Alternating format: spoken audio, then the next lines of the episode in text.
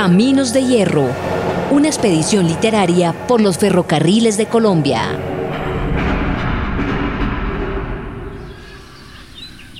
Capítulo 6.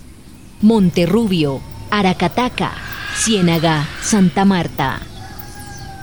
Hagamos un favor, la escuela de Monterrubio. Y allá encontramos al profesor... eh, Venancio. Muchas gracias.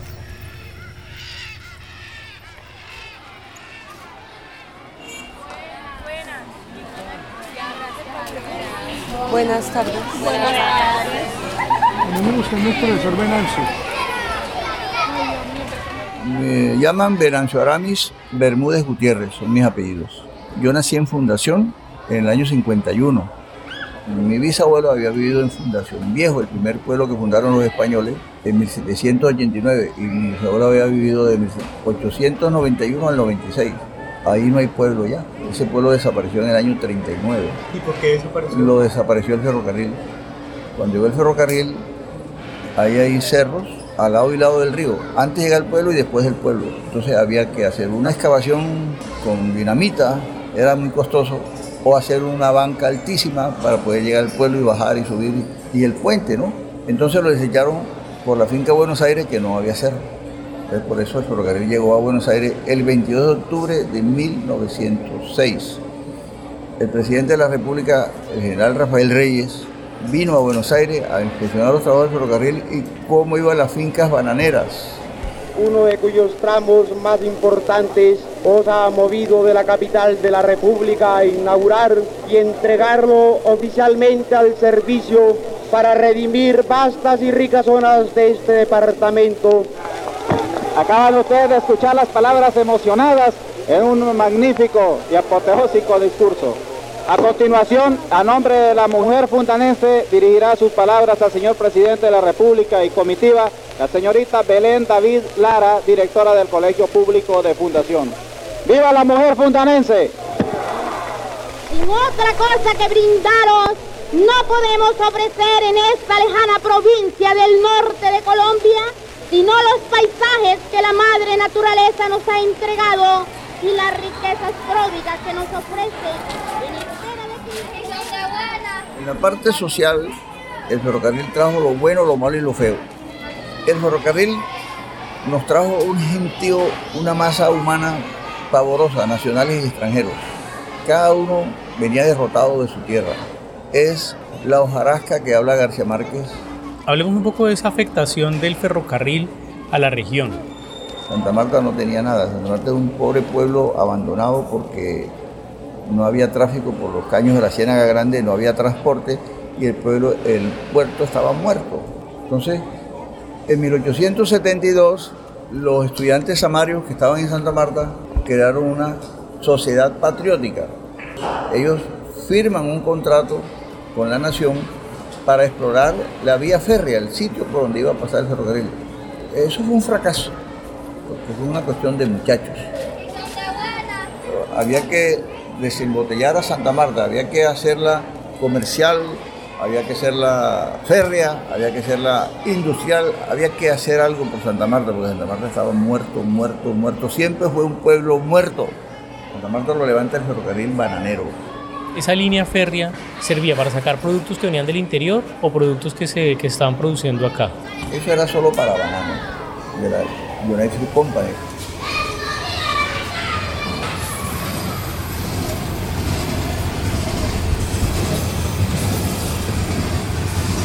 El tren, ahí viene el tren, ahí viene el tren.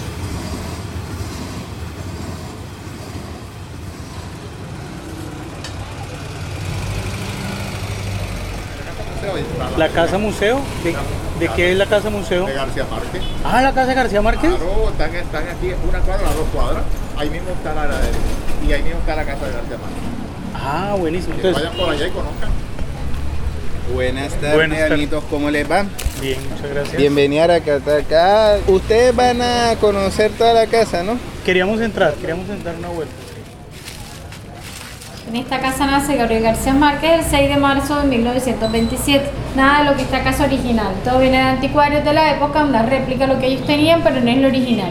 Lo único que se mantiene original es el terreno. Este sí fue el terreno donde el abuelo compró en 1912 y el cuarto de los guajiros que está en la parte de atrás del árbol. Los guajiros era la servidumbre de la tierra. Rafael Darío Jiménez Padilla, comunicador social y periodista, encargado de la dirección de la Casa Museo Gabriel García Márquez, aquí en el municipio de Aracataca. Eh, acá nada se cobra, la entrada es gratuita, porque Gabo dispuso eso, que su casa para ingresar a ella no, se puede pagar. La mamá de Gabo y un hermano, Juan de Dios, Luisa y Juan de Dios, en el año 57 la vendieron a un panameño, al señor Juan Iriarte. Los herederos de él se la vendieron a la gobernación y quedó como 20 años ahí la casa museo ahí al garete, nadie le paró bola. Pero la casa era del Estado en ese momento. Era el Estado, lógico. Solo hasta el 2010 fue cuando vino a estar casi como está ahora en disposición. Pues indudablemente Gabo dice que la materia prima de su obra está en Aracataca, la región Caribe, Colombia. Todo el que llega acá a veces nos confunde con los personajes de García Márquez. Una, de las preguntas que yo le hago a los grupos, tú llegaste a Aracataca en busca de Macondo, ¿verdad? Al final te preguntaré, oye, ¿descubriste ya algo de Macondo? Sí, un personaje, sí. ¿Me puede decir cuál? Pilar Ternera. ¿Y dónde estaba Pilar Ternera? Allá en las, eso que usted dice en las cuatro esquinas, que es la calle de los turcos. La señora esa que está vendiendo en silla de rueda chance, bolitas. Ya es una anciana y está bien con labios rojos y todo. Entonces le metí conversación y me dijo que ella en su juventud era carnavalera, que ella gozó, nunca tuvo hijos para poder gozar los carnavales y gozar la vida. Eh, César Vergara Rodríguez. Actualmente soy el coordinador de la Biblioteca Municipal Remedios La Bella. Esta biblioteca data de 1975. Esta fue una de las primeras bibliotecas de la región. Y ya se construyó otra biblioteca con el nombre de Gabriel García Márquez. ¿Y cómo es la circulación de gente y las actividades en la biblioteca Remedios La Bella? Ahí se hacen trabajos con niños de 6 a 17 años. Ahí tenemos una sala de, de internet, tenemos la biblioteca y tenemos una biblioteca infantil y un auditorio para películas para los niños.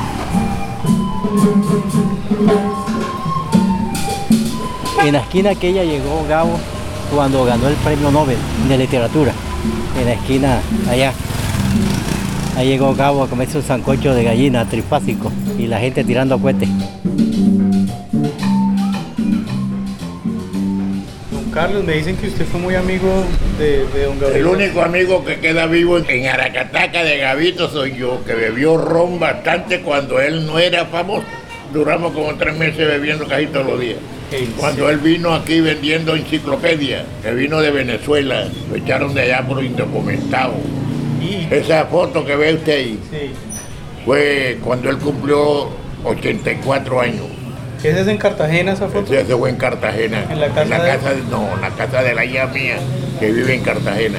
Allá le hicimos un sacocho trifásico que llaman aquí. ¿Y si le gustaba eso a, Eh, y, uy, de chicharrón. Y bollo de yuca, tenía 50 años que no comía bollo de yuca.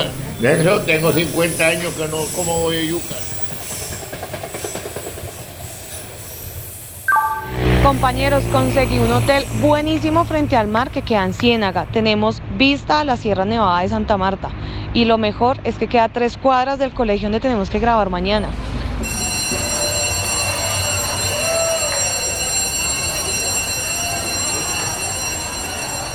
Eh, muy buenos días, mi nombre completo es Víctor Hugo Vidal Barrios. Nos encontramos en la verdadera capital del realismo mágico, en Cienaguas, en Ciénaga Magdalena. Eh, mi nombre es Emilce Navarro Correa de Pinilla. De ahí he sacado mi seudónimo artístico Emna Codepi, conformado por las iniciales de mi nombre y apellido. Mi nombre es Gustavo Rafael Polo Rodríguez. Eh, soy docente, licenciado en Ciencias Sociales y Económicas, pero además soy maestro en Artes Plásticas y me desempeño en el municipio como gestor cultural. Bueno, mi nombre es Gustavo Gran Fornaris, Estamos en la institución educativa San Juan del Córdoba, donde yo presto mi servicio como educador. ¿Cuál es Macondo? Siempre se ha dicho que, es Aracataca, que es Barranquilla, que es la costa. Finalmente es un sentimiento tan grande y un estado de ánimo que terminó siendo un continente. Pero inicialmente cuando nosotros empezamos a investigar, en la misma lectura de 100 años de soledad, cuando la familia se desplaza de la Guajira, ellos determinan un sitio y geográficamente ese sitio que tiene muchas aguas es Ciénaga. Además de, de, García Márquez, que por supuesto es el principal referente del Caribe, ¿qué otros autores han generado influencia en, en este territorio? Indudablemente Alvarito Cepeda Zamudio. La Casa Grande es donde está la Universidad Infotep hoy en día. Álvaro tenía problemas respiratorios y el médico le dijo, busca un territorio cerca al mar. Y llegó a Ciénaga. Él llegó a esa casa en donde hay un grupo de damas, adolescentes, y lo querían mucho. Álvaro podía tener unos ocho años y él empieza a descubrir las cosas y ahí, ahí, en ese sitio, nace la Casa Grande, porque contigo a él, contigo a él había un cantón militar, que es el de que te habla la Casa Grande. ¿Todavía se habla o se recuerda la matanza de las bananeras? Bueno, ese es un, un tema que todavía tiene vigencia. Eh, las organizaciones sindicales no han dejado morir esa conciencia del acontecimiento. El año pasado que se cumplieron los, los 90 años, con USAID y el Centro Nacional de Memoria se logró hacer un trabajo para la recuperación del espacio como memoria. Y hay un fenómeno que es muy significativo, que si tú miras el registro o indagas, muy pocos o casi ningún cienaguero murió en el suceso, porque fueron muchos los trabajadores que vinieron de otras partes de la región, del país incluso y del exterior, y se vincularon a las plantaciones de banano. Ahí está de pronto el, eh, digamos, como el vacío histórico. ¿Dónde ocurrió la masacre? ¿En qué lugar geográfico de donde está actualmente ubicada? Aquí mismo, eh, a tres, cuatro cuadras de donde estamos, está la antigua estación del ferrocarril. Allí está, hay un monumento, se erigió un monumento del maestro Arenas Betancourt, y en ese sector de la estación fue que se dio pues eh, la masacre. Aquí hay una plaza, que Plaza de los Mártires, en donde hay un Prometeo de la Libertad, precisamente para marcar que aquí hubo masacre. Y que esa historia del Prometeo ya es otro cuento también. En la estación hay un negro, casi que sin ropa. Cuando tú ves a ese negro con un machete así, tú dices, pero si eso es conmemorativo de la masacre en las bananeras, ese no es el prototipo de esta gente porque el campesino de esa época era un campesino flaco, enjuto, su sombrerito, su camisa mansa loco. Resulta que cuando se iban a conmemorar los 50 años de la masacre de las bananeras, un grupo de sindicalistas dijeron, en Antioquia hay una estatua grande que hizo Rodrigo Arenas, Betancourt, el maestro.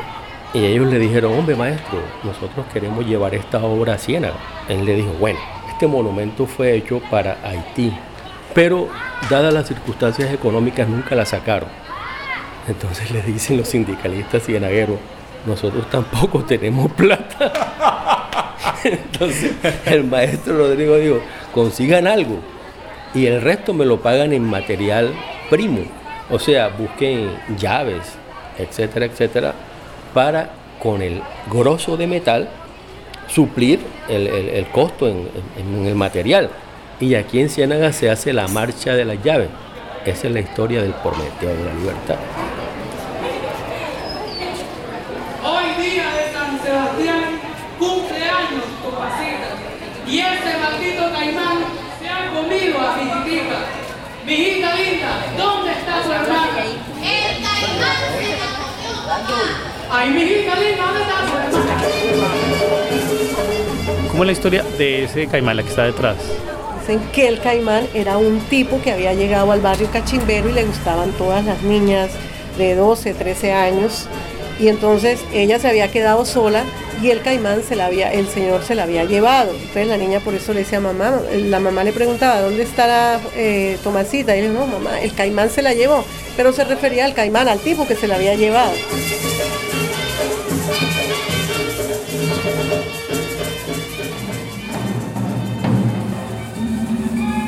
Buenos días, mi nombre es Leida Blanco, estudiante de la institución educativa San Juan de Córdoba, forense.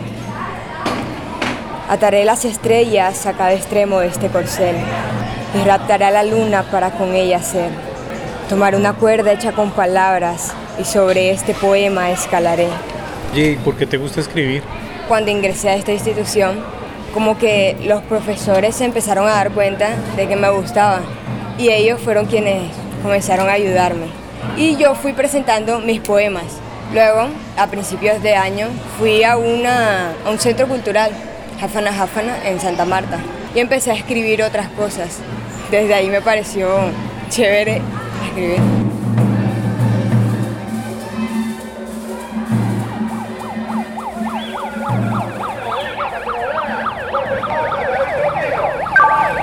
Eduardo, eh, ya me dijeron que la casa de Japana Japana la encontramos bajando ahí por la 12.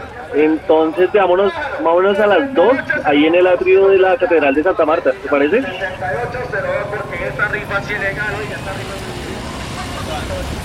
¿qué tal Felipe? ¿Cómo va todo? Hola, gusto. Digan. ¿Tienen agua? Yo me llamo Les Herrera Londoño y soy Jafana Jafana, eh, que es una industria cultural que está en Santa Marta. Hacemos algo que se llama urbanismo táctico de baja intensidad, que es poder eh, impactar en las comunidades con actividades pequeñas que generen transformaciones. Trabajamos con los niños de la calle 12 haciendo talleres de todo tipo, hay talleres de plantas, talleres de lectura, eh, hacemos como un taller de oficios, entonces los niños vienen y participan.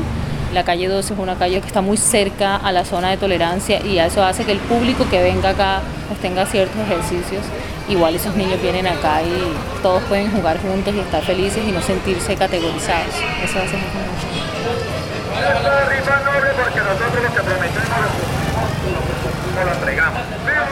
Mi nombre es Alejandra Garcés, eh, soy la coordinadora del Museo del Oro Tayrona, trabajo con el Banco de la República en el área cultural del banco. Santa Marta tiene una época de auge importantísima a propósito de las plantaciones de banano, de, guineo, eh, y, que justamente el ferrocarril termina siendo el articulador de todas estas plantaciones y el, digamos, la puerta eh, de entrada y de salida de todo lo que se necesita para las plantaciones en su momento fue una ciudad donde eh, vivían los empleados del puerto y vivían los empleados del ferrocarril.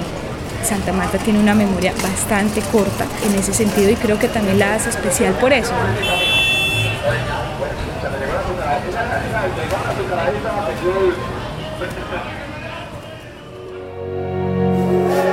Caminos de Hierro, una expedición literaria por los ferrocarriles de Colombia.